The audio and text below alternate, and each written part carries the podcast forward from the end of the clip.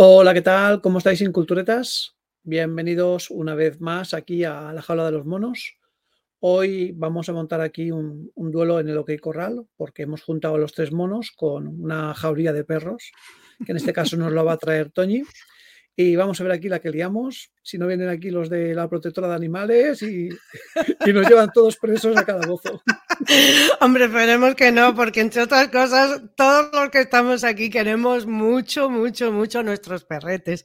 O sea que no, no creo que sea el caso. ¿eh? Espero, espero que no. Espero que no. La verdad es que sí. Bueno, pues para quien no te conozca, tú eres Toñi Martínez del podcast de Perretes y, y la verdad es que lleva ya tiempo queriendo traerte aquí a, a nuestra jaula particular de, de, monos, porque, bueno, hemos colaborado ya en algún que otro proyecto, la verdad, en, el rellano más concretamente. Si, si alguien no, no, ha pasado todavía, que, que se pase por nuestro canal secundario y allí nos veréis en, en la historia en la cual Toñi interpreta a Mercedes y nada, os, os preparará un té y os presentará a sus encantadoras hijas. Pero esto no es una opción, esto es una obligación. Escuchar el rellano es una obligación porque a simple vista uno no se espera eh, lo que se va a encontrar una vez que le dé al play. Es una historia mm. muy chula eh, no es porque yo haya participado en ella, sino porque no, es no. verdad que todos los personajes son chulísimos. Las pequeñas son de ole, son para quitarse el sombrero y la historia engancha. Así que quien no pase por el rellano no sabe lo que se está perdiendo. ¿eh? Ya te lo digo. Además de verdad, además de verdad. Oye, eh, ¿no sabes tú la de la de mensajes que has estado recibiendo desde que lo publicamos, ¿Ah, precisamente sí? diciendo, ostras, esto si fuera una película, las niñas, eh, actrices revelación. Totalmente. Eh, les ha gustado mucho la interpretación de las peques. Totalmente, es que son, son una pasada porque no puedes imaginar que tan chiquitas, tan chiquitas, eh, den tanto de sí, ¿eh? O sea, es que casi, casi que lo hacen mejor que los adultos. Es una pasada, doy fe, ¿eh? doy fe por, por, lo menos por mi parte. es una pasada, sí, señor. Me van a quitar el puesto, me quedaré de solamente de director. Totalmente. El día que menos te lo pienses, te dan así una chuchón sí, y te sacan del micro. Pues ya ves, dirán, ala, papá, quita, quítala ahí y y venga, déjanos a nosotras. A ver, a ver, pero esto para un padre ha de ser todo un orgullo, ¿eh? Las sí, cosas como son. Sí, sí, sí, sí, la verdad es que sí. La, la verdad es que yo estaba hablando con ella y estaba todo encantado viendo, viendo su trabajazo. Pero claro. bueno, dejemos de hablar de, de los monos y vamos a pasar a los perros. Muy bien, vamos con ello. Vamos a ver, perretes, las razas de perros. Sí. En principio es un podcast, lo podemos encontrar en iVoox, en Spotify. Está en todas las plataformas, está hasta incluso en Podimo y en YouTube. Ajá. O sea que Correcto. podemos encontrar perretes en cualquier sitio donde queramos buscarlo. Está al alcance de todo el que tenga realmente interés de, de escuchar. De hecho, estoy creando en el canal un listado de los canales amigos que tenemos en el cual tú estás ahí metida, con lo cual si, si a alguien se le ha saltado el enlace y luego no quiere volver a meterse, cuando acabe de ver la, el vídeo, que se pasa al listado amigos sin culturetas y, y, te encontrarán por ahí el enlace. Pues se agradece. Sí, sí, sí. Y bueno, cuéntanos un podcast de perros. Sí. ¿Qué vamos a encontrar ahí? ¿Ladridos distintos de perros? Pues sí, también. A ver de todo. A ver, perretes, eh, se trata de ir viendo raza a raza, desde cómo surge eh, esa raza, valga la redundancia, desde los inicios de los tiempos. O sea, hay algunas que nos remontamos 10.000, 12.000, 15.000 años atrás para buscar sus orígenes.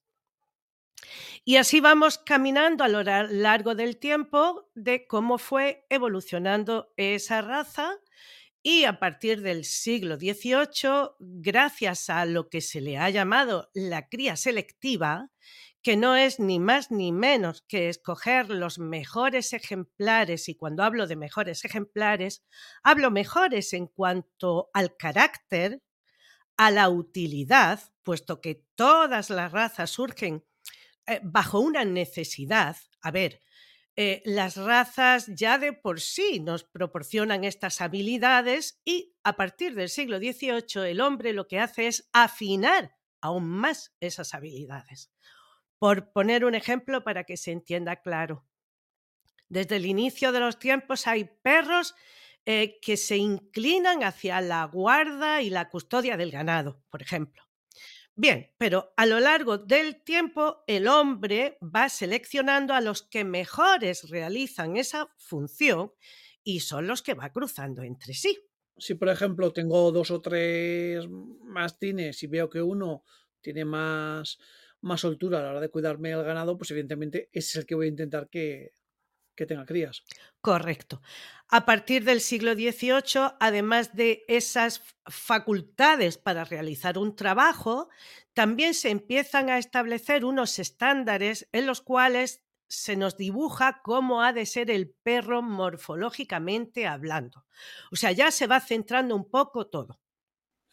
El perro ha de ser de esta manera, tiene que tener la cabeza de esta forma, las orejitas de esta otra, eh, su grupa, su espalda, su pecho, o sea, lo que es su anatomía, vamos a decirlo así. Mm.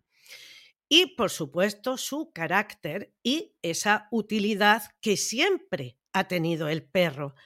Pensemos que realmente la unión entre el humano y, el, y el lobo, porque en un principio eran. Lobos, se establece porque ese lobo que no tiene miedo, que no es temeroso del humano, que tampoco es agresivo, por supuesto, se va acercando hacia esas poblaciones humanas porque va a comer los restos, los desechos de los humanos.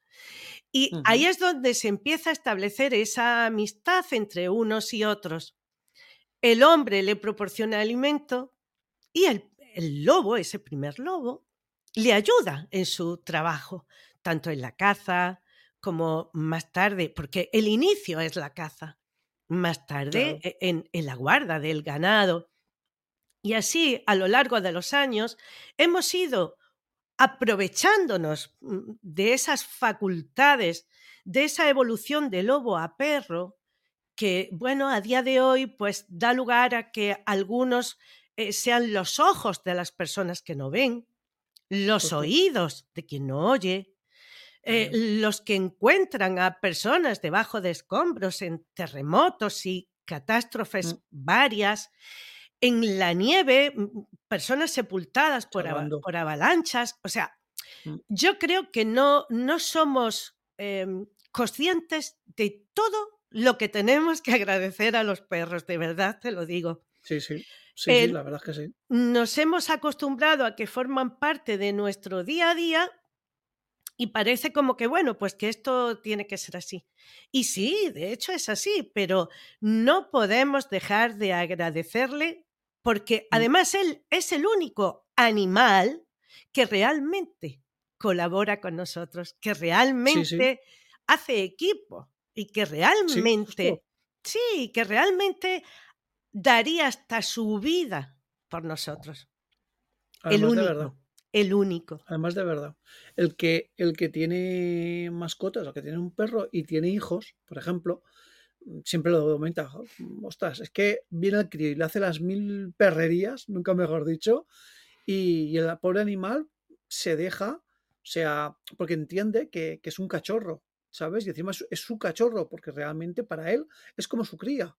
O sea, él, no entiende, él, sabe que él está en una manada y los cachorros hay que cuidarlos entre todos los adultos. Totalmente, totalmente. A ver, yo siempre, eh, y además en cada capítulo de Perretes lo repito, a nuestros pequeñajos, a nuestras pequeñajas, tenemos que enseñarles a, ser cuidadosos, a no hacerles daño.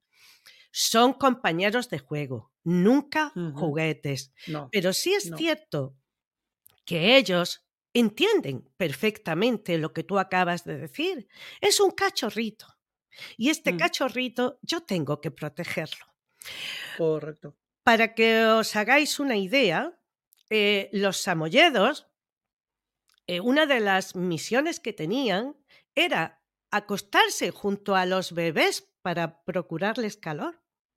Ah, mira, no por sabía. ejemplo, claro, estamos hablando de que el samoyedo está en el norte de, eh, bueno, su origen es el norte de Rusia, eh, unas temperaturas bajísimas, Bajísimas. bajísimas. Entonces, bajísimas. Claro, cuando llegaba la época esa de ese frío tan intenso y sobre todo por la noche, los perros pasaban dentro de esas tiendas, vamos a decirlo así, y Mm. se acostaban junto a los pequeños para darles calorcito. No, hay, no nos vayamos tan lejos, vayámonos hace treinta y pico años. Mi primer hijo aprendió a andar cogiéndose de las orejas de mi Doberman, por ejemplo. Justo, justo.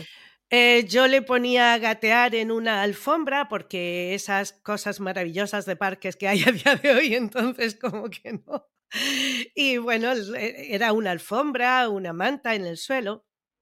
Pues yo ponía a mi hijo y mi perra daba vueltas alrededor para que no se saliera de la manta. Y cuando veía que Mm. se iba a salir, así con mucho cuidadito, con el hociquito, le empujaba hacia adentro como diciendo, de aquí no te salgas, ¿vale? Tú aquí metidito, que es donde te han dicho que tienes que estar. Jamás, jamás en la vida eh, hizo un feo ninguno de mis perros a mis hijos. Jamás, lo creo. Jamás. Y mis hijos se han criado siempre con perros y, y, y con Doberman, que la gente piensa que no sé, que es un perro. El Doberman es un perro maravilloso, Mm. con un carácter formidable. Eso sí, tiene que estar bien educado, bien socializado. Y hay que conocerle. Es otra de las cosas que yo insisto mucho en los capítulos. Todos los perros son maravillosos, pero no todo el mundo puede tener el mismo No. tipo de perro. No, Por no, y muchas eso, se, razones. y eso se nota. Yo, por ejemplo, lo típico que vas por la calle y ves a, a un adolescente con un perro de estos de pinta fiera y ves que está ahí como si fuera un juguete, venga, va, ataca, no sé qué, sé cuánto. Si no, No. estás ya ni siquiera dejando claro quién, qué- ni qué función desempeña el animal, ni qué función desempeñas tú. O sea, si tú Correcto, mismo no sabes ni, ni quién eres ni qué eres, ¿cómo correcto. le vas a enseñar al perro lo que tiene que hacer? Correcto. Además, ya no solamente en, en este caso que tú acabas de poner como ejemplo, que es totalmente cierto, también con personas adultas. Tú ves personas, mm, bueno, pues eh, de 40, 50 años, y de pronto les ves con razas que dices, esta persona no puede tirar de este perro. Y fíjate, no, No. no me voy a ir ya a perros eh, de razas fuertes, que es lo que la gente llama perros mm, agresivos, que a mí no me gusta para nada esta palabra, porque cualquier perro puede ser agresivo, desde un chihuahua hasta un mastín. Y cualquier perro puede ser un osito de peluche, desde un chihuahua hasta un mastín, si eh, cubrimos sus necesidades. Y sus Correcto. necesidades empiezan por la educación, por poner límites, por cubrir sus necesidades afectivas y por cubrir también sus necesidades físicas. Por ejemplo, eh, una persona eh, de vida sedentaria, tener un border collie eh, sería amargarle la vida a ese pobre perro. ¿Por qué? Y al amo Pues también, porque lía también, totalmente. La vida amarga para ambos, sí, así es. Un, un border collie es un perro con una energía altísima y con un nivel instintivo altísimo. Es Mm. un perro que necesita tener una actividad, trabajar, que yo le llamo. Y cuando Mm. hablo de trabajar, me refiero pues a retarle psicológicamente, a hacer eh, cosas en, en las que él pueda mover su cuerpo. Es un perro de ganado, históricamente de Mm. ganado. A día de hoy, los que vivimos en ciudad no tenemos un rebaño de ovejas ahí a la huerta de la esquina No. esperando para que nuestro perro No. las pastoree. Pero esto tenemos que suplirlo con otra serie de actividades que sí pueden estar a nuestro alcance. Pues Claro. llevarlos a hacer agility, eh, un montón de cosas que podemos hacer para que nuestro perro esté equilibrado. Si yo soy una persona sedentaria Yo no me voy a ir a hacer agility. Yo no me voy No. a ir al campo a tener tres horas al perro corriendo. No. Yo siempre digo, y de ahí el hecho de que yo empezara a hacer perretes, que hay un perro para cada persona o una raza para cada persona y una persona para cada raza. Justo. No podemos pensar en tener un perro como el que tiene un cojín o un muñeco de peluche puesto en el sillón. Para nada. Son, son animales que tienen necesidades en todos los aspectos, como te acabo de decir, desde las emocionales hasta las físicas. Y hay que cubrirlas. Porque si Mm. no, ese perro insatisfecho es el perro que luego se vuelve agresivo. Es el, es el perro que te araña puertas, que te muerde muebles y que destroza todo lo que coge en su camino. ¿Es Sí. culpa del perro? Pues no. No. No. Es culpa de ese humano que realmente no supo escoger. Efectivamente, no supo escoger. Yo siempre pongo de ejemplo la, e- el tiempo que estuvimos eh, en, en la pandemia, cuando nos encerraron a todos. Estábamos todos como Sí, fieras sí, sí. enjauladas. Pues justo, muchas, cual. Claro, pues muchas personas hacen eso con sus perros, sin ser conscientes. Ojito, que no son conscientes, ¿eh? que hay muchas personas que piensan, yo a mi perro le doy lo mejor. Lo saco a la calle en un carrito o en un bolso y Lo hacer. acuesto en la cama conmigo. Pues tengo una mala No. noticia. No, Eso no. no es tenerle bien. no. Todos los perros. Por chiquitos que sean, necesitan, Necesitan caminar, correr. necesitan correr, necesitan relacionarse con otros, necesitan, como yo siempre digo, oler una esquina. Es así, Exacto, es exacto. así. Es su. Hay que, hay que tener en cuenta que los postes son el Facebook de los perros. O sea, Claro, ni más ni menos. Es la forma que ellos tienen de, de relacionarse, de interactuar entre ellos, de saludarse. Yo tuve, con todo esto que me estás comentando, yo tuve una vez una, una perra que, una, bueno, era una ratera valenciana que digo yo, Ah, chiquiticas, a mí siempre me han gustado. Sí. Pues resulta que nos la, nos la dio una, una vecina que a su vez la había recogido de una vecina que se marchaba y no se la podía llevar porque se iba a una residencia, la mujer ya era mayor y tal. Y resulta que la había tenido durante dos años en casa, en la terraza, con los gatos. Madre mía, Claro, como, como ya veía que era del mismo tamaño, y dice, pues mira, ahí está bien tal y cual, vale. madre mía. Yo mido 1,90 casi y peso ya 90 kilos. Te juro que el brazo me lo mataba cada vez que la sacaba hasta que ya estuvo un tiempo con nosotros y ella ya veía que paulatinamente salía todos los días un ratito para hacer sus cosas tal y cual, pero es que era, te lo juro, digo, o cogerla y las primeras semanas, claro, para ella era como en plan, sal, aprovecha que te vas a tirar dos años más sin volver a ver la calle. Sí. Esto es co- como el que ha pasado mucha hambre y de pronto le ponen una mesa llena hasta que explote. A ver, me hablas además de un, de un rater que es un terrier Sí, con una energía muy bestia, con un instinto de caza grandísimo. Le pasa igual que al ratonero bodeguero andaluz, en definitiva los dos parten del mismo tronco, aunque luego Mm. se dividen en dos razas. De hecho, el rater valenciano hace dos o tres años fue reconocido por la Federación Cinológica Internacional.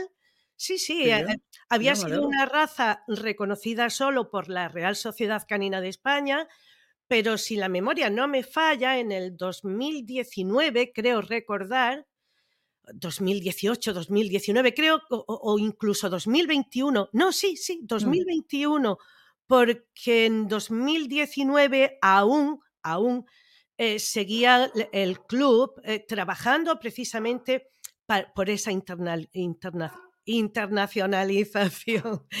Bien, el resultado da igual la bien, que sea, la Real, la- o sea, la Federación Cinológica Internacional los reconoció como una raza. Ambos parten eso de los de los terrier. Orígenes. Sí, el terrier ha sido un- siempre un perro cazador. Ha Mm. cazado mm, ratas y ratones en, incluso en los barcos. De hecho, a España, eh, eh, tanto el, el ratonero andaluz como el valenciano llegan en los barcos desde Inglaterra porque vienen eso para evitar que dentro pues las ratas y todas estas cosas mm, proliferaran. ¿no? Mm. Exacto. Tú no puedes a un perro de, esa, de esas características encerrarlo ni en un, eh, bueno, en una casa, no, en una terraza, menos todavía. A mí me parece muy bien la, la- esta última ley de bienestar animal que condena este tipo de cosas, que las penaliza y que las multa, porque al final, desgraciadamente a todos los que nos, lo que nos pica solo por, por el dinero. el bolsillo. Desgraciadamente, ¿eh? Desgraciadamente. Es verdad que hay gente que se hace, lo, lo que te decía al principio, se hace con perros que no tiene No, ni remota idea de qué es lo que tiene. La gente se piensa que todos los perros son iguales y no, no, todos los perros no son iguales. Cada uno tiene una condición, tiene un carácter, tiene una necesidad. Y esto hay que saberlo antes de meter a un nuevo miembro de la familia dentro de casa. correcto. Es una decisión que hay que pensar. Yo siempre creo que hay dos cosas fundamentales. La primera, eso de el perro para el nene o para la nena, no, No. por favor. No, El No perro ha de ser de los adultos. Luego los nenes y las nenas disfrutarán de ello. Les serán de muchísima ayuda porque además un perrete en casa ayuda a esos pequeñajos y a esas pequeñajas a darse cuenta de que hay que cuidarles, hay que quererles, hay que... Y eso está muy bien. Y cuando Claro. llegan a cierta edad, depositar esa, una parte de esa responsabilidad en ellos, eso está muy bien. Yo siempre digo que todos los niños y todas las niñas deberían de tener la oportunidad sí, de criarse con un perro en casa. sí, sí. sí. Es mucha enseñanza, aunque parezca que no, la que, No, no, lo- pero sí. la que los perros les brindan de verdad. Mm. Pero ha de ser un adulto el que esté detrás de eso. Claro, No podemos claro. descargar toda la responsabilidad sobre alguien que aún no es ni siquiera responsable de sí mismo. Sí, tenemos que estar pendientes de que se duchen ellos. O venga, que toca comer, cómete todas las verduras, tal. Claro. ¿Cómo vas a hacer que ese se encargue de, de las necesidades del animal? No. Posible. No, tú esas, eso lo irás delegando poquito a poquito. Aparte, Correcto. aparte, los, los pequeñajos y las pequeñajas, pues a ciertas edades son caprichosos y, y hoy lo quiere y parece que es la última cosa del mundo que, por la que morirían y mañana se ha cansado. Entonces, los perros tienen que ser siempre decisión de adultos. Sí. Y la De hecho, segunda, A mí, a mí en mi casa, por ejemplo, a ver, nosotros por casuística yo quería un perro, pero claro, estoy trabajando, son tres niños en casa. y mi mujer dijo, no, porque no damos abasto. A los niños ya son un poquito más mayorcitos, el mayor ya está en el instituto, pero hasta el momento eran tres pequeños. Entonces dijo, no, mira, mejor cojamos un gato que no da tanto trabajo porque es más independiente y tal. Bien, de acuerdo. Nosotros tenemos claro que queremos que tengan una mascota y que se críen con una mascota sí, sea un perro, sea un pájaro, sea lo que sea, pero que estén acostumbrados a tocar animales y a entender que, que hay que respetar y que hay que convivir con ellos. Sí, ¿vale? y sobre todo es una manera de, de los que viv- vivimos en ciudad hacerles tener algo de contacto con la naturaleza. Sí. También, Antiguamente, también. Cuando la gente, la inmensa mayoría de la gente vivía en el campo, o si no vivía en el campo, al menos los fines de semana se iba a casa de la abuela, del tito, del no sé qué, que vivía en un pueblo donde veía pasar un rebaño de ovejas, donde sabía que la leche no viene del tetrabric, ni el, ni el pollo de un envasado del supermercado. Bueno, pues era como más, pero a día de hoy que vivimos un poco de espaldas a, a todo lo Mm, que es la vida la rural, sí. pues para mí es importante que los, lo- los pequeñajos y las pequeñajas no pierdan ese, ese contacto con la naturaleza. Yo Sí, he tenido la suerte, claro, yo he tenido la suerte de, a pesar de vivir en la ciudad siempre, eh, a, mi, eh, a- a mi- a mi padre particularmente los perros le gustaban una barbaridad Y cuando yo nací en casa ya tenía una perra pointer que se llamaba Taira, con la que yo me he criado y a la que nunca olvidaré y a la que todavía cierro los ojos y la veo. Y eso que la perra, bueno, pues cuando yo tenía cinco o seis años se marchó. Pero yo la sigo, la sigo recordando y además la recuerdo con un Mm. cariño inmenso. Y a partir de ahí, pues prácticamente toda mi vida la he los he tenido y he dejado que mis hijos vivan con ellos. Hay gente que a lo mejor le puede parecer mal que un perro lama a, un- a una criatura. Si el perro está sano, saludable y bien atendido, pues si se escapa un lametón, no pasa nada. no Ah, ade- pasa además, nada. Además, al cuerpo de vez en cuando hay que darle un poquito de trabajo. Tenemos todo Sí, tan, tan esterilizado que, totalmente. a la mínima que nos entra algo, ya Total, malos. totalmente. A, a- una, a una de mis hijas le, le dio alergia y el, el, el alergólogo eh, nos estuvo diciendo que, bueno, que nos hemos vuelto tan limpios, tan repulidos y todo lo hacemos a base de productos químicos que estamos dando correcto. lugar a que el cuerpo pierda las defensas y por eso Sí, cada día hay más alérgicos a todo. es verdad. Pues sí, un perro que está bien desparasitado, Mm. tanto interno como externo, que es lo normal si lo tenemos viviendo dentro de casa, que no tiene sus vacunas, que está limpito, que pues se le da un lametón, pues no pasa nada. Porque si pasara algo, mis hijos no, eh, no existirían porque se han llevado lametones por todos Normal, como sitios. todos. Claro, y está, está perfecto, está Sí, perfecto. sí, sí, sí, no, es, es bueno. Y, y además, es lo que hemos dicho, tanto a nivel psicológico como físico. O sea, Sí, está, y está más que demostrado. O sea, no, no, no estamos inventando la sopa de ajos. no. Está, está todo con- contrastado. Que quiera contrariar, que busque, que va a encontrar que hay estudios que, lo, que sí lo afirman. Sí, señor, hay muchos estudios que así lo afirman y hay realidades que también lo Mm, afirman y son todos los perros de terapia que hay con criaturitas con trastornos de diferentes tipos, personas mayores en residencias, Sí, residencias, correcto. Eso, a eso iba a las comentarte yo. Claro, a las que les son de muchísima ayuda el que el, el perro vaya por allí, interactuar con él, el lanzarle la pelota y que se la traigan, el acariciarlos. O sea, exacto. el perro es un es quizá el mejor terapeuta del ser humano, es el mejor Justo. amigo del ser humano y es el mejor ayudante del ser humano. Por eso te Sí, decía que no, no somos conscientes, no les agradecemos lo suficiente no, lo que no, hacen la verdad es que sí. Tengo, tengo un caso, de hecho, un, un amigo que, un amigo de mi padre que tenía a su mujer, eh, pues ama de casa. Y resulta que estaba, claro, la tenía y decía, decía, estoy empezando a preocuparme por mi mujer. Dice, porque es últimamente como está. Ellos viven en la playa. ¿Qué pasa? En la playa en verano, pues de bote en bote. Pero llega el invierno y No hay se, y nadie. se queda totalmente vacío. Y encima ellos vivían casi a la otra punta de la playa. Con lo cual, pues a lo mejor lo típico. Tengo que salir, tengo que ir andando hasta la otra punta, pues me quedo en casa. Mi marido, como se va todos los días a trabajar, pues el que se encarga de hacerme la compra. Y a la que se da cuenta, a lo mejor se ve toda la semana, la mujer no salía de casa no tenía contacto con nadie más que con su marido o con sus hijos cuando volvían del trabajo, de la escuela, y, y estaba, y estaba pasándole factura a la mujer.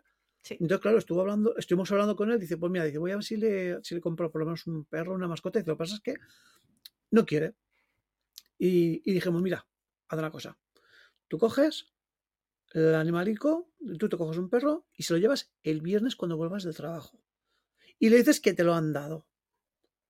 Y si te dice que no, como hasta el lunes no volverás a ver a la persona que te lo ha dado, pues por lo menos ya lo tenéis el fin de semana.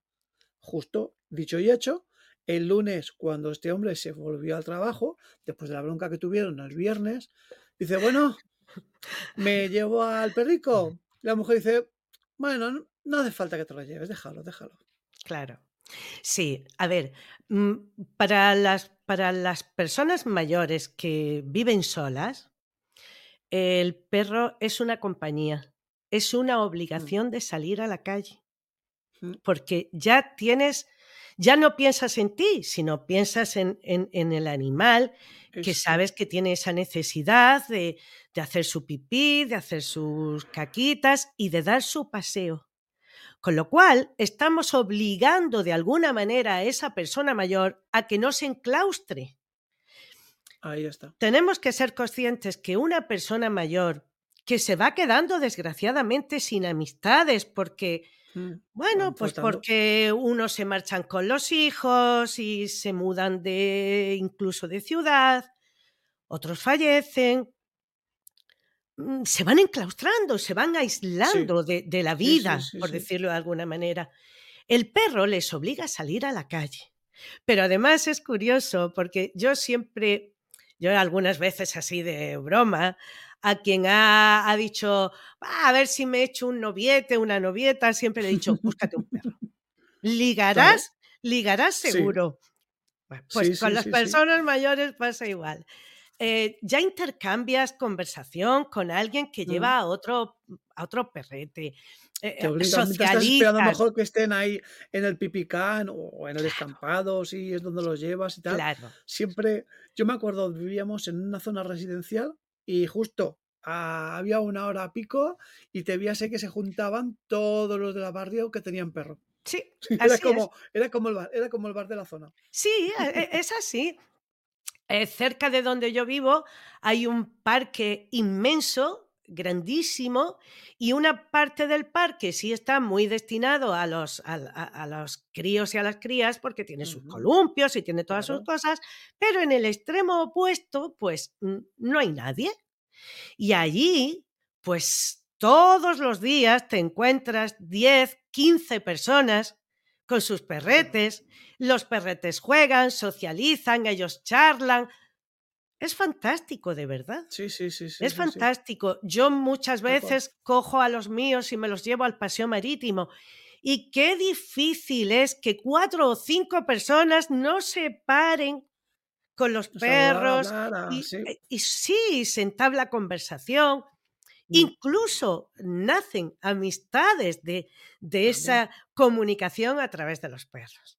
Entonces, para las también. personas mayores son muy Mm, útiles en ese sentido. Y luego mm, hay quien, hay quien dice, sí, pero yo no voy a hacer que mi padre o mi madre se levanten a las 8 de la mañana para sacar al perro. A ver, hay un perro para cada, hay una raza para cada persona. Incluso hay, hay razas pequeñas a las que si desde cachorritos los enseñamos, ese primer pipí mañanero que a lo mejor esa persona mayor pues no tiene capacidad de reacción para acudir a su hora, se les puede enseñar a hacer ese primer pipí en un arenero de gatos. Claro, un pastor alemán no, porque no cabe, pero si No, tenemos un no. bichón maltés, si tenemos un Yorkshire, si tenemos un Chihuahua, eh, si tenemos un Tibetan Spaniel, cualquier perrito que sea pequeño, podemos usar este, este Mm, truquillo y de esa manera, bueno, Sí. pues no hará falta que se levante a las 7 de la mañana. Pues el perrete cuando lo necesite va y hace su arenero y luego esta persona pues ya se va metiendo en el día y ya sale y disfruta del solecito y de su paseíto. Mm, a ver, yo entiendo que si a una persona no le gustan los perros, pues No, esto no, tiene gusta, sentido, obvio. efectivamente. Pero una persona, para una persona que le gusten los perros, a mí me parece Mm, fundamental. Igual, igual que me parece fundamental que las residencias a donde van personas mayores dejen de una puñetera Mm, vez que vayan acompañados de sus perros. Sí, Porque para una persona, separarle de su perro es un es familiar, hundirle. De verdad, claro. ¿eh? Es Sí, hundirle. totalmente. Esas personas que se ven obligadas a ese, a ese perro que ha vivido con ellos a lo mejor 8, 10 5, 6, años, 10 años. Mm, claro, que su perro además ya es anciano y les obligas a los dos a separarse, es una matando. Canallada, pero una Totalmente. auténtica canallada. Así que ha- habría que reivindicar que eh, Mm, esas personas se puedan ir con sus perrillos. Claro que sí, ¿por qué no? Claro La que sí. verdad que sí. Sí, pues en total. eh, el trabajo es, va a ser exactamente el mismo y a la vez vas a tener esa persona con una, con una calidad de vida mayor. Claro, y con un apego. Ya le has obligado a que deje su casa, ya le has obligado a que deje su vida, ya le has obligado a que deje Sí. todo. Pues al menos déjale el apego de su perrillo. ¿Qué menos, digo yo, no? Después de toda una vida, ¿qué menos Pues que concederle Pues eso? Sí, lo mínimo, por lo menos por lo mínimo. Sí. Pues bueno, ya hemos hablado de tu, de tu canal, hemos hablado un poquito de tus aficiones, pero ¿cómo te entró a ti? ¿Cómo te pegó el chispazo de decir, oye, voy a hacer un podcast, voy a ponerme aquí a hablar de perros? Pues mira, el chispazo fue precisamente por eso que hemos hablado de que muchas veces ves a personas con perros que dices, madre mía, esto es un esto es un contradios, vamos a decirlo Sí, así, sí. porque ves que el perro va loco y la persona va más loca porque ni el perro se entiende con su persona ni la persona se entiende con su perro. Mm, Esta fue una de las razones. La segunda razón fue también la pandemia, en la que todo el mundo de pronto entró en ganas de tener un perro. Y yo veía horrorizada que la gente cuando decía voy a buscar un perro, decía, este porque es muy gracioso, este porque me hace, sí, este porque tiene unas orejitas, este porque tiene una mirada.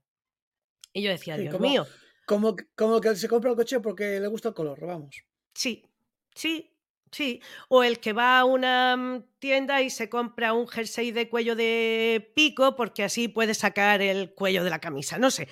em, Verdaderas Sí, sí, barbaridades. que no, no tiene sentido, no tiene No sentido. tiene sentido ninguno.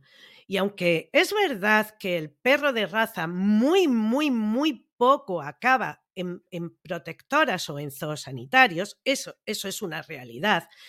Al Mm, final, a las protectoras y a los zoosanitarios van los perritos sin raza, los, los mm, chuchillos, que a mí me gusta la Sí, palabra chuchillo. Yo, sí. además, de hecho, los he tenido. Yo tuve uno del que hablo en el, en el capítulo del pastor alemán, Golfo, que Mm, no se, llam- no se llamaba Golfo por casualidad, sino porque era todo un pinta el tipo.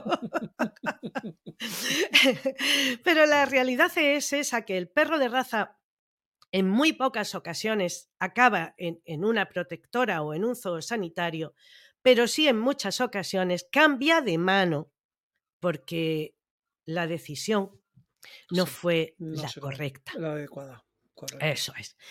Eh, fíjate Y incluso, luego- y luego cuesta, y luego cuesta, porque, claro, claro, hablamos de, ay, es que adaptarme a un animal nuevo, tal y cual". Escucha, ¿y el animal adaptarse a ti? evidentemente.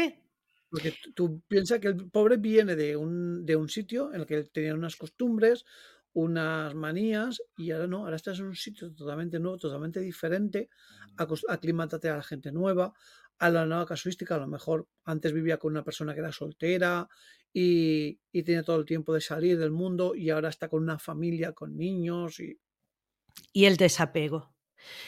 Y el desapego que es importantísimo. muchísimo, Porque muchísimo. al final el perro es un animal de manada y cuando tú lo llevas a tu casa, le estás diciendo a ese perrete que esa es su nueva manada. Correcto. Cuando tú lo sacas de ahí, se siente, se siente traicionado, por decirlo de alguna manera, aunque no sea la Mm, palabra más exacta. Pero se siente huérfano, o sea, ¿dónde está su familia? ¿Dónde está su manada? ¿Por qué ahora me veo en otras manos? ¿Por qué? Es verdad, es verdad que los perros eh, algunas cosas las olvidan con cierta rapidez. Sí, Mm, si, si esa nueva familia pues sabe adaptarlo y sabe, a ver, que tampoco es que sea la tragedia del fin del mundo, pero lo correcto es que sepamos antes que a quién. Yo siempre digo que cuando tú haces amigos, los haces por afinidades. mm, Es difícil que si a ti eh, no te gusta el alpinismo, te metas en un club de alpinistas. Es bastante difícil. Lo Sí. normal, claro, lo normal será que digas, ¿a mí qué me gusta? Pues no sé, me gusta montar en bici. Vale, pues entonces me voy a ir un- a un club de ciclismo. No, me gusta jugar al pádel. Pues te vas a un centro deportivo donde se juega al pádel. Lo otro es bastante difícil. Sí, eso Pues me, re- me recuerda a las típicas historietas de, ay, en su día me gustaba una chica, me, me apunté al club de no sé qué por impresionarla y al final al final ni la chica ni el club.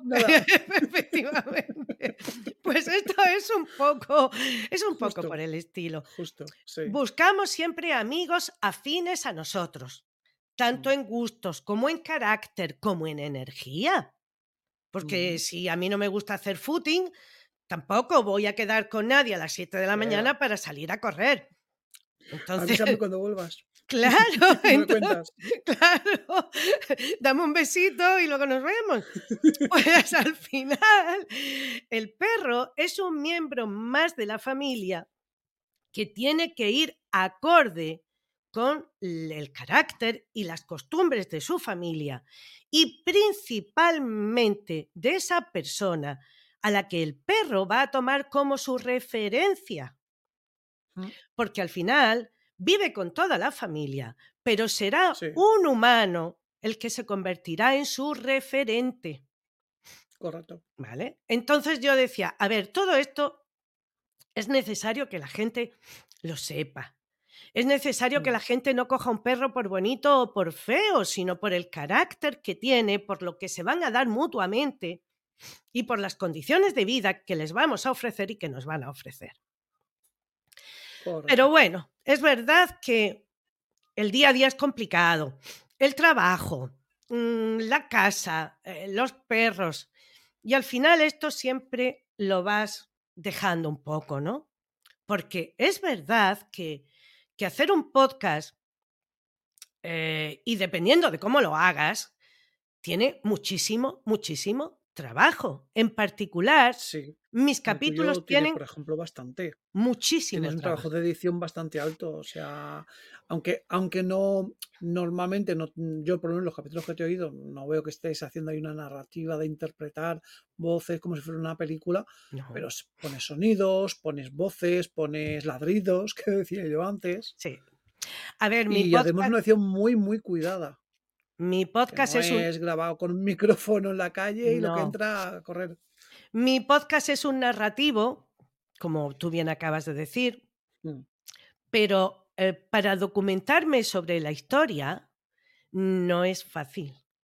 Eh, yo No, siempre a quien me pregunta le digo, a ver, sí, yo tengo conocimientos de razas, tengo sobre todo conocimientos de, de el día a día mm, en cuestión de educación y estas cosas de perros, porque siempre he tenido perros y además he tenido perros de muy diferentes mm, razas y esto te va mm, haciendo a que, a que tú vayas aprendiendo.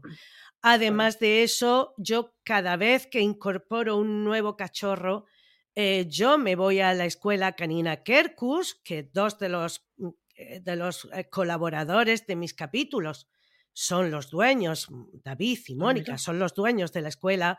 Yo los conozco, los conozco hace veintipico de años, eh, o sea, los cono- sí, nos conocemos de toda la vida, somos amigos. eh, cuando yo les dije necesito que, que vosotros participéis, no sabían ni siquiera lo que era un podcast y me dijeron que sí.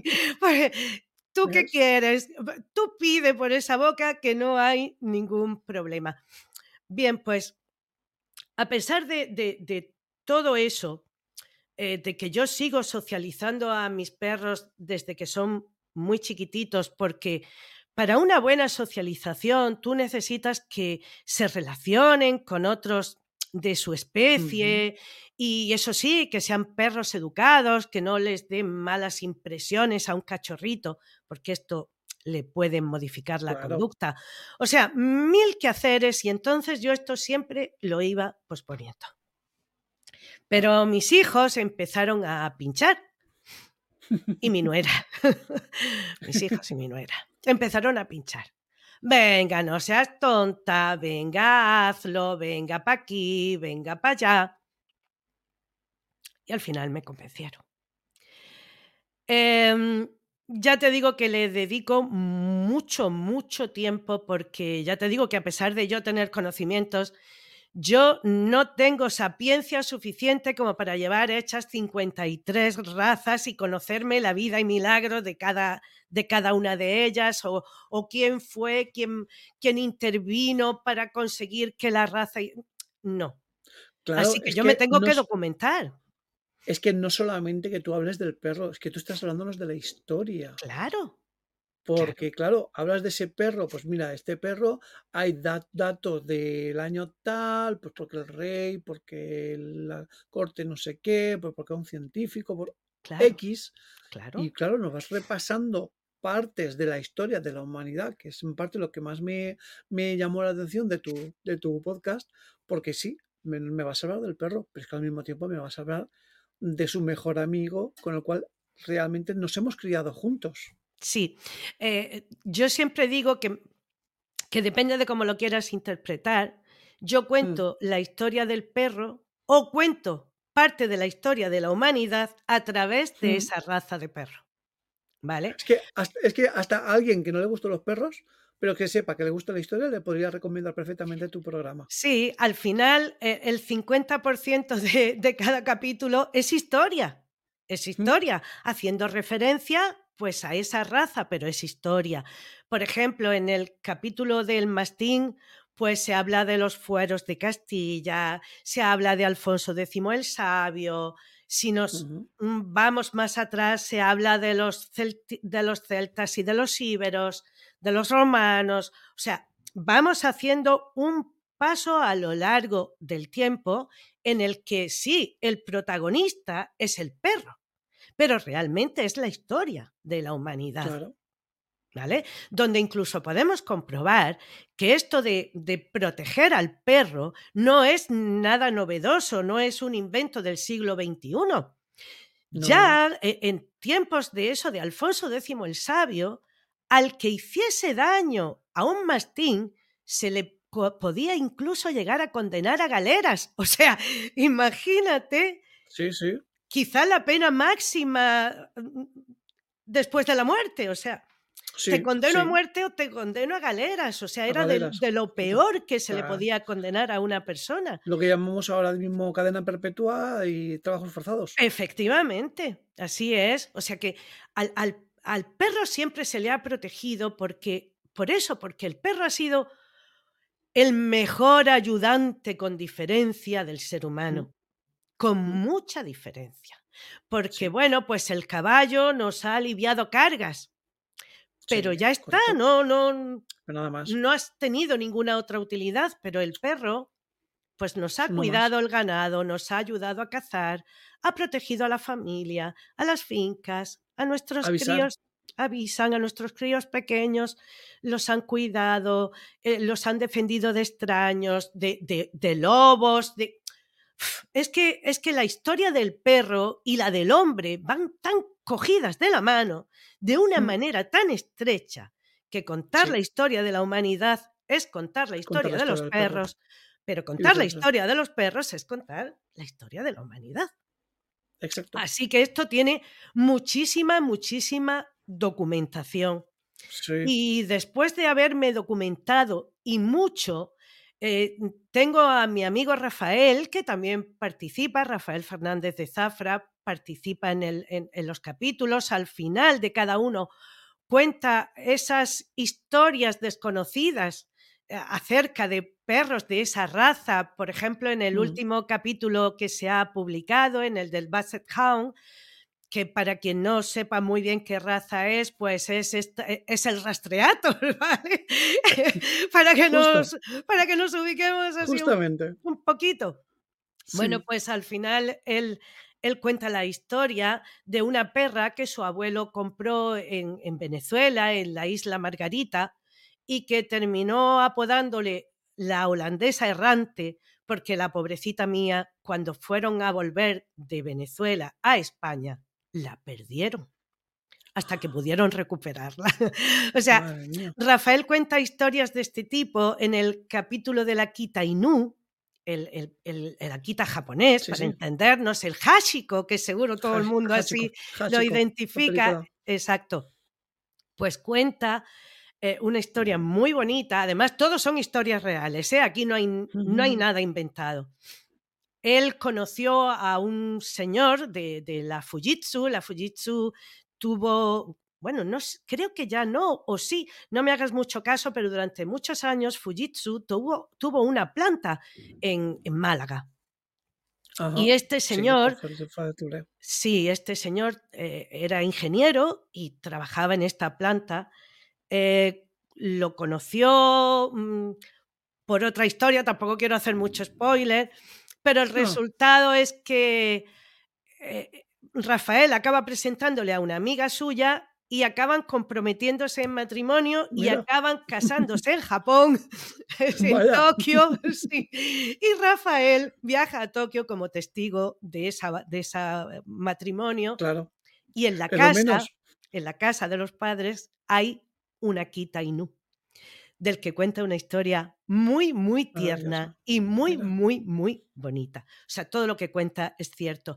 Pero aparte de eso, Rafael está ligado al mundo de la cinofilia des- desde su más tierna infancia. O sea, sus padres, abuelos y bisabuelos han criado diferentes razas de perros. Él con su abuelo se ha recorrido mm, Europa en exposiciones caninas. O sea, él está muy ligado. Y además de, de esa ligazón natural, a él siempre le han gustado mucho. Él es juez de la Real Sociedad Canina de España y es un Mira. grandísimo estudioso de razas, de, de diferentes razas. Entonces siempre, antes de grabar el capítulo, siempre lo llamo y le digo, Rafa, vamos a echarle un vistazo. No vaya a ser que algo, algo se. Exacto. Sobre todo que algo se me haya podido colar. Mm, Por lo general no se me cuela mucho, pero sí que me sirve, sobre todo para que me diga, pues mira, yo eso lo diría de esta otra manera, porque igual resulta más fácil de entender si lo, si lo dices de esta. Mm. Mm, Sí. a raíz de ahí es cómo lo describe la Federación Cinológica Internacional. Son cuidados tanto de alimentación como de cuidar su piel y su pelo.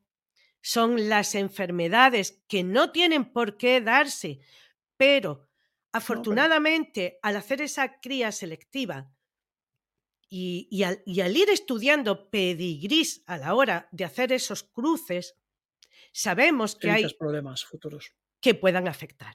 ¿Que quiere decir Claro. que están? No, pero pudieran darse. Sí, De Evidentemente, hecho, no, no es tan extraño. en nosotros, a lo mejor en España no se da tanto el caso, pero yo sé que, de- que hay otros países en Europa y fuera de Europa en el que precisamente cuando te vas a casar te hacen un estudio de genético de, com- Claro. de probabilidades entre tú y tu pareja para ver el día de mañana si tenéis hijos, si pueden presentar alguna cuadro, algún cuadro de incompatibilidades. eso, eh, esto es que se debería de hacer con Mm. los humanos en todo el mundo. También, sí, Y con los perros se hace. cierto. Con los perros se hace. Entonces, si una raza tiene un puede presentarse un problema de mielopatía degenerativa, se analiza. Que ese ejemplar es portador, se aparta de la cría. No Mm. se le cruza. Para de esa A ver, hablo siempre de criadores responsables, Sí, ojito. sí, por que supuesto. luego estamos hablando desarmados hay en todos lados del mundo. Pero el Sí, obvio. criador, claro, el criador familiar, el amateur, el que no cría para vender perros, que evidentemente si le nacen ocho y se queda con uno o con dos, el resto tendrá que Siete venderlos, evidentemente. Pero Correcto. no es ese su motivo. No vive de eso. Vive No. pues porque tiene un supermercado o porque tiene, es abogado o es arquitecto. Eso es su, es su pasión, es su Sí, hobby, es su afición y lo hace por ese motivo. Y, eh, y sí. quien cría de esta manera, además, se gasta tanto dinero, no te lo puedes ni imaginar, pero la Mm. prueba más económica te está costando 50 euros. Si haces, si haces una displasia de cadera, te está costando más de 200 euros. O sea, la- las pruebas no son baratas precisamente. No, ¿vale? pero es que luego Pero a son la, a la larga necesarias. es que lo necesitas. Yo, Son por ejemplo, sí que conozco, yo conozco, cuando estuvimos en- viviendo en Zaragoza, conocimos un, un hombre que él tenía huskies porque él tiene tri- trineo. De hecho, Trineo. él trabaja pues, en invierno, pues él trabaja en, los en las estaciones de esquí, etcétera, etcétera. Y luego, pues como dices tú también, pues él va a eventos, lleva a sus perros, lleva a sus... Y lo que dices tú, claro, él tiene que criar porque él necesita constantemente, pues los perros se van haciendo mayores también, llega un momento en el que no, no- tienes que rodarlos, obvio, tienes que seguir entrenando nuevos. Y entonces, claro, él, todo lo que está comentándome, él ya me lo iba explicando también. Dice, claro, es que si yo mm, de primeras mm, quiero ahorrarme los 50 euros de las pruebas y tal, luego te va a salir un perro y en un par de años va a empezar que si problemas de esto, problemas de aquello, es Correcto, peor correcto. para tu bolsillo y para la vida del pobre animal, que con haber hecho una prueba al principio, podías haberlo evitado. Sobre todo para la vida de esos animales que nacen. Claro, Porque eh, tú interesadamente dices, sí, los que yo me quedo. Pero además de eso, es que tú estás poniendo en manos de otras familias X cachorros que todos queremos que se nos mueran, pero de viejitos. Exacto. ¿Vale? Todos queremos que se, que se nos mueran de viejitos, no por otras circunstancias. Ojo, que hay veces que por muchas pruebas que tú hagas, pues mañana al perro le da cualquier cosa porque Sí, somos claro, seres vivos y porque nos pueden claro, afectar claro. cosas y estás, estás reduciendo ya el las porcentaje. posibilidades. Claro, estás Claro. reduciendo las Eso lo, posibilidades. lo, lo miramos nosotros cuando vamos al médico, siempre te mira el cuadro clínico, a ver, tú, Antecedentes familiares. antecedentes familiares, tienes, prob- tienes probabilidades de tener porque tu abuela tuvo, porque tu madre tuvo, porque tú, etcétera. Claro, el tema del cáncer, el tema del corazón, todo esto siempre va, Mm, se hace constar en, en- en tus Sí, sí, antecedentes familiares porque son puntitos a favor que tienes si claro, los tienes heredados, por decirlo de alguna manera. claro. ¿vale? Bueno, pues esto se intenta evitar en la cría, esta familiar, esta cría responsable, que no son esos criadores que te dice, a ver, aquí tengo el catálogo, ¿de qué quieres? No, no, ¿de qué ese no es, quieres el perro? ese no es. El ¿Púrpura criador, o el criador familiar, por regla general, cría una raza, como mucho dos, porque hay veces que estás criando una raza y de pronto se te cruza en tu camino otra. A ver, yo, yo conozco a una pareja que empezaron criando eh, Jack Russell y en el camino se cruzaron con los Tekel y se enamoraron de los Tekel y ahora crían. Jack Russell y Tekel. A ver, tienen una casa inmensa, con una finca inmensa, donde se pueden permitir este lujo. Pero por regla general, el criador familiar cría una raza. Sí, Ya te digo, dos como mucho. Aunque es verdad que esto es peligroso. El mundo del perro es muy peligroso porque cada vez que conoces una raza a fondo te enamoras de ella y quisieras tener uno más. Es un poco, sí, es un poco peligroso, de verdad. 56 razas de perros que te que has hecho ya, mal. No, no, no te veo el piso tan grande como No, no, no, pero además, de verdad, te lo prometo, que cada vez que, Mm, que hago una raza que yo no la tenía muy conocida, por ejemplo, cuando hice la del Corgi, el Pembroke y el Cardigan, los que tenía la reina mm, Isabel de Inglaterra, correcto. pues es una raza con la que yo nunca he tenido relación. Miras. Nunca ha habido perros de esa raza a mi alrededor. E investigando, llega un momento en que te enamoras y dices, pues no me importaría tener un bichete de estos en casa. Sí, Sí, sí, sí, sí. es, pe- es peligrosillo, es peligrosillo. con- Demasiado. eh, Es aquello de cuanto más sé, ay, madre mía, ¿no? más Como que quiero. Cuanto más sea, más quiero. sí, es, es peligrosillo. Pero ya te Sí. digo, en el, eh, en el capítulo intento tocar todos los aspectos, desde cómo surge esa historia, para que se entienda el por qué esa raza es de esa manera, hasta el último detalle de eso, de, de salud, de estatura. De... Intento hacer un 360 completo de esa raza. Evidentemente hay razas que se prestan porque son como, como más, a ver, ¿cómo te lo diría yo? Tienen, tienen acontecimientos, sí, tienen mm. acontecimientos así como más eh, espectaculares, aunque no sea esa la palabra. Por ejemplo, a lo mejor el primer relato que escuché tú y yo, que era el de precisamente la famosa película de Balto. Sí. Claro. En la cual, de hecho, nos cuentas la historia real que hay detrás de la, no la, las películas, porque hay dos que están a raíz del mismo caso. Salieron dos películas, uno que sería pues la leyenda y otro que sería el hecho real. Correcto. Y además se le atribuyó a Balto un reconocimiento que ni siquiera el criador se lo había reconocido. Al, al final fue otro perro el que realmente fue el héroe de aquello, aunque Balto se llevó el reconocimiento. Pero sí, estás hablando del husky siberiano y es verdad que el, husky eh, surge en, Siberia, eh, cruza hacia, mm, hacia Estados Unidos, hacia Canadá, y ahí es donde se desarrolla la raza y tiene una son protagonistas de quizás una de mm. las proezas más grandes, que han llevado a cabo una raza mm. cuando tienen que transportar hasta Nom el suero para poder salvar a la población que está muriendo. Muriéndose. ¿Vale? Mm. Claro, esto es una aventura trepidante que además yo intento, tanto a la hora de narrarla como a la hora de meter la música. E, en mi, en mi podcast la música no es un algo que está ahí, no. la música es un contenido más, forma parte, al igual que mm. los efectos de sonido. Yo lo que intento es hacer un documental sonoro donde yo sea capaz de sumergir a esa persona en lo que le estoy contando. Que de alguna manera Gracias.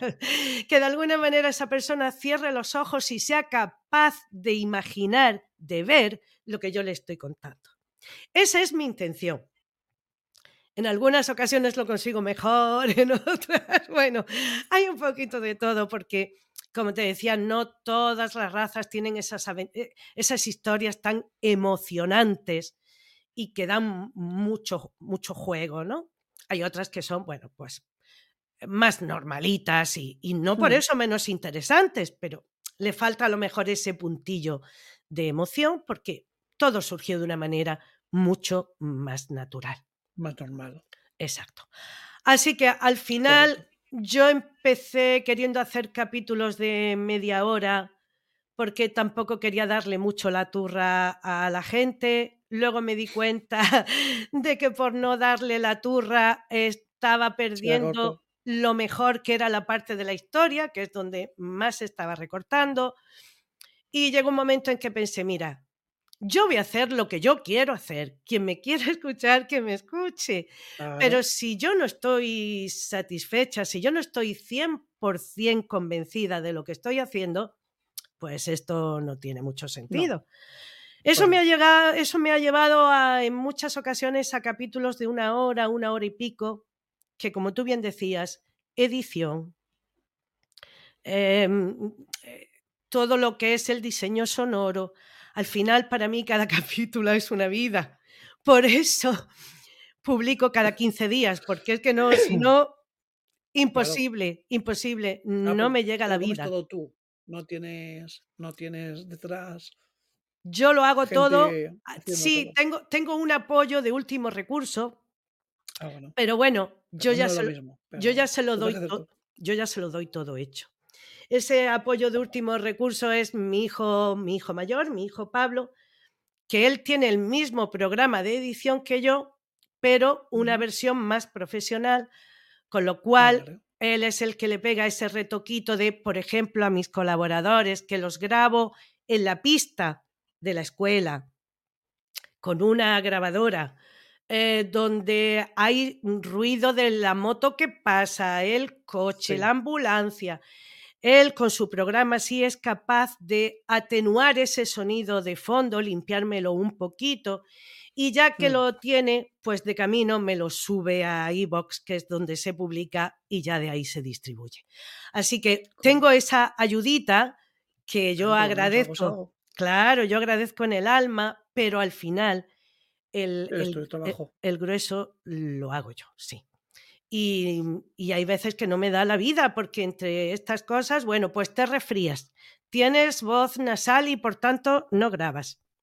Sí. El trabajo te, te va pegando bocaos en los talones y mil millones de cosas.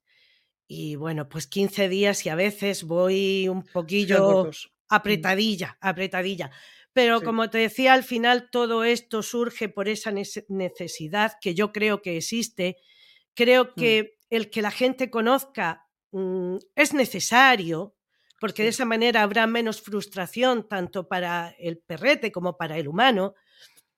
Y porque mis hijos y mi nuera, que además mis hijos y mi nuera también se dedican al podcast, ellos tienen una productora, Ecos Media, pero aparte de eso, ellos llevan haciendo podcast amateur como los que hacemos tú y yo de- desde 2008 aproximadamente, claro. Eh, son años. son muchos años, ellos tienen mucha experiencia. A día de hoy, a pesar de tener la productora, siguen haciendo su podcast amateur, que siguen publicando. También ahora cuando pueden, porque han sido papis y...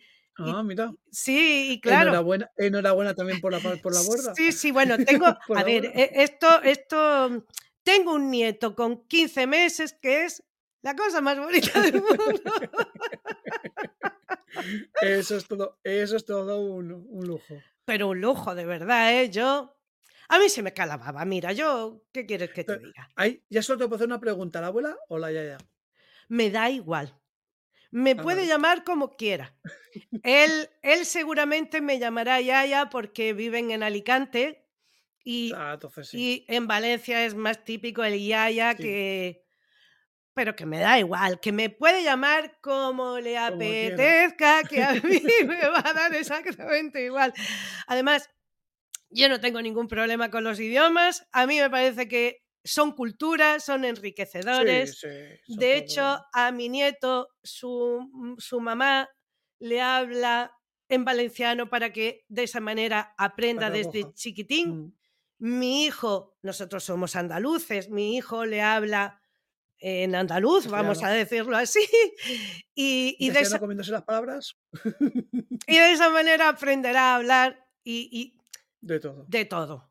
Y además Genial. creo que es importante eh, educar al oído, porque un oído educado eh, mañana Sí. aprende un tercer idioma con mucha Sí, más sí, facilidad más y un cuarto. Sí. Sí, sí, yo, yo tengo un- una amiga que es filóloga que dice que a partir del segundo idioma todos los demás vienen ya como rodados, ¿no? O sea, el oído se te ha Doy- educado a los idiomas de ello. y aprendes Doy con de mucha, ello. sí, con mucha más En casa, en casa, por ejemplo, yo soy valenciano. En casa, pues siempre he hablado castellano y yo valenciano. Pero es que además, mi madre se crió en Francia y mi padre aprendió el francés porque estuvieron X años también viviendo en Francia y trabajando. Claro, Con lo cual, en casa estaba acostumbrada a escuchar los tres. claro. ¿Qué pasa? Que luego con los años, pues he ido lo típico, pues vas cogiéndote algo del inglés, pues porque a día de hoy es prácticamente básico. Y lo que dices tú, digo, jolín, yo que he tardado muchos, muchos años en empezar con el inglés porque me daba un poquito de miedo y tal, me di cuenta de que no, que realmente lo estoy cogiendo más fácil de lo que yo pensaba. Y, y ojo, que yo ya no estoy en nada de, de estar en secundaria, ni mucho menos, ¿eh? Pero que no, que lo coge rápido. Entonces, siempre a lo mejor. Que los niños vayan acostumbrándose a escuchar varios idiomas, que al principio es un batiburrillo, lo que quieras, pero con los años te lo agradecerán. Cuantos más, mejor. Yo, de hecho, soy de las que Mm. piensan que dentro de la educación obligatoria de los colegios se deberían de estudiar todos los idiomas que se hablan en este país. Mm. Creo que sería bastante enriquecedor. Creo Pero es que que hay, hay un problema en ese aspecto y es el tiempo. sí, pero al final lo, hay tiempo para lo lo que se quiere. te lo digo por, por mi parte. Yo, por ejemplo, cuando estaba con el tema del francés, empecé a estudiar unas materias en francés y no me entraban igual. No, yo no hablo de que se estudien las materias, sino que se Es tenga que un conocimiento general Sí, de todos los el idiomas. problema el problema es que ahora quieren, por ejemplo, por lo menos aquí en la zona de Valencia, quieren meter que las que las, eh, las asignaturas troncales se estudien en otro idioma que no es el, castellano. Sí, como pasa en Y Cataluña. ahí, y ahí ya tenemos un problema. ¿Por qué? Pues porque si no es tu idioma natal, Mm, que saliendo, si tú te vas a, a lo- a las ciudades grandes, los pueblos a lo mejor, Sí, y no todo el mundo, y no todo el mundo. Pero tú te vas a una ciudad que la gente no lo habla de forma nativa, no, lo puede entender, lo puede hablar más o menos, sí. pero te va a costar el doble de estudiar. No, yo y eso es, las materias no. Las materias creo que se han de dar en, en- en el idioma que todo el mundo pueda entender y comprender. Mm. Pero sí que se tuviera un conocimiento, sobre todo cuando son pequeñitos, que, que no tienen Mm. grandes materias y que es mucho más fácil asimilar y entender y aprender y comprender. Porque yo creo que a, que a través del idioma se entiende la cultura y la cultura te hace entender las distintas maneras de pensar y de sentir correcto. de los diferentes sitios. Así que yo, yo, lo, yo lo incluiría, mm, sinceramente, yo lo incluiría de- desde ese punto de vista, que a veces Sí, vemos el idioma como una barrera y el idioma nunca ha de ser una barrera, sino todo lo No. contrario, todo lo contrario. La diversidad cultural es lo más grande y lo más enriquecedor que hay. Así que, mm, exacto. ¿por qué negarlo, no? Me parece una pérdida de tiempo grande. Sí, el, pro- el problema es lo que te comento, que luego a la hora de la realidad, pues no saben implementar bien Ya. los procesos, por lo que dices tú no es lo mismo hacer, mira, vamos a hacer una clase de, de idioma de inglés, una clase de francés, claro. una clase de alemán, una clase de... que Claro. voy a hacer que aprendas matemáticas No. en francés Eso- o en inglés cuando no es tu lengua. Eso Ahí es está el cosa. problema. Eso es otra Y- cosa porque la comprensión no te alcanza para, para No, poder para nada. hacerlo. Claro. Y encima, si queremos rezar el rizo, que luego además, luego ves a pedir a tus padres que te ayuden con papá, que no entiendo esto. claro. Y tu padre, "Mm, pues yo Pues yo tampoco". menos. tú no entiendes, yo, pues, pues- pues yo menos todavía que tú. No, es verdad, no todo el mundo habla catalán, no todo el mundo habla valenciano, no todo el mundo habla vasco, Ahí ni todo el mundo habla gallego. Esto es una realidad. A ver, yo como andaluza también me ofendo cuando de otras comunidades dicen que es que los andaluces no sabemos hablar. No, perdóname. No, al Nosotros revés. al hablamos revés, con- además, estáis, est- además está demostrado científica- científicamente por estudios eh, lingüísticos y tal, vosotros tenéis el castellano más avanzado que el resto de la península. Ah, mira, fíjate, Porque eso no lo sabía. sí, sí, eh, verás, eh, al, al ser una zona en la que sois más sociales, por la climatología, Mm. sabéis, habláis más, lo que estáis haciendo es avanzar. El idioma no está vivo siempre, es orgánico. Va correcto. variando. Si coges, te empiezas a leer, yo sé, el Quijote, por ejemplo, y ves el, e- el castellano antiguo como ha ido derivando al castellano actual, vamos entendiendo como, por ejemplo, de los años 80 a actualmente, tampoco la sociedad estamos hablando igual. No. El lenguaje es- evoluciona continuamente. ¿cierto? evoluciona, pues influencias de aquí, influencias de allá, palabras que van teniendo nuevo significado, que antes se utilizaba para esto y ahora se utiliza para el otro. Mm, Pues precisamente como la zona de Andalucía, al hacer buen tiempo salís, salís más a la calle, Sí. habláis más, sí. pasáis más tiempo hablando que a lo mejor en el País Vasco, que a las 5 de la tarde ya te tienes que encerrar en tu casa porque hace un frío que pela. Sí. Pues ¿qué pasa? Que todo eso hace- a- evoluciona, que el cerebro, mm, como va a hablar más, vaya cortando las palabras, porque el cerebro es vago por naturaleza y el esfuerzo es mínimo. Hombre, sí, nosotros, lo- los andaluces aprendimos, o sea, inventamos esto de los chats de WhatsApp abreviar.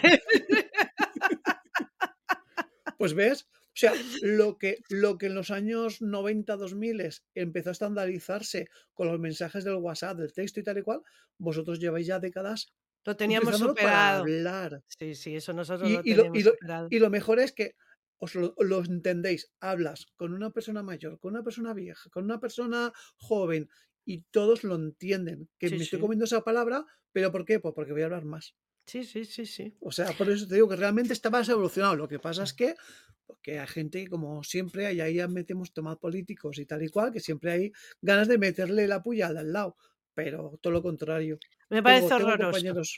Me parece horroroso. compañeros andaluces. Lo y, de la... y al final acabas, acabas acostumbrándote y todo, o sea, no lo hablo, o sea, no hablo con, con vuestro deje ni muchísimo menos, pero ya, ya vas entendiendo la oreja, ya se va habituando esa forma de hablar y escucha, lo veo, ¿eh? Lo veo.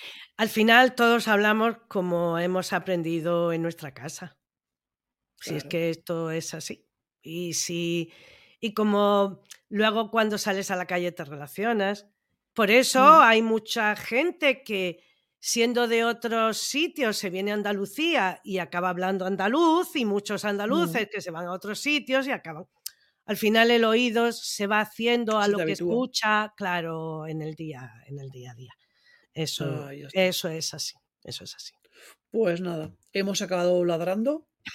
¡Guau! Empezamos. ¡Guau! Por cierto, todos los ladridos que se escuchan en los capítulos corresponden a la raza de la que se está hablando. Sí, doy fe Mm, de, doy fe de ello. Además, tela, porque el trabajo de edición, yo que ahora con el tema de las narraciones y tal, también estoy haciendo mucha limpieza de audio, efectos especiales y tal. O sea, lo que tú dices, mm, yo conforme te voy yendo, noto que de un capítulo a otro que los sonidos no son, no son el mismo, no es el mismo ladrido enlatado que tienes ahí como, no como, hay la- ni un como, las, como las risas de, las de las series de No hay ni uno, ni uno solo. El único sonido enlatado que hay es el del lobo, si hablamos de cánidos. Ah, Es el único, sí, porque claro, no tengo a sí, ningún no, amigo que, tenga un lobo y me mande por WhatsApp eh, cómo aúlla. Pero lo de los perros son todos 100% originales. De hecho, Rafael, Rafael Fernández, es, es el que siempre se ocupa en la inmensa mayoría de los casos, por no decir el 100%, como conoce a tantísima gente eh, de las exposiciones, pues le va pidiendo a la gente que muchas veces le dicen, pero tú, ¿para qué quieres que yo te grabe con el WhatsApp? La ¿Cómo ladra mi perro? Eh, no, es para un podcast que hacemos. ¿Un, un qué? ¿Eso, ¿Un ¿Eso qué? qué es? ¿Eso, se come? ¿Eso se come? Hay mucha gente que ni todavía nos pensamos que todo el mundo sí, sabe sí. lo que es un podcast y no. es verdad. Yo, yo soy consumidor de podcast desde ahora unos 13, 14 años, o Mm, sea, mm. hasta el momento que, porque un amigo mío, oye, que me han invitado a un podcast, tal, y yo, ¿eso qué es?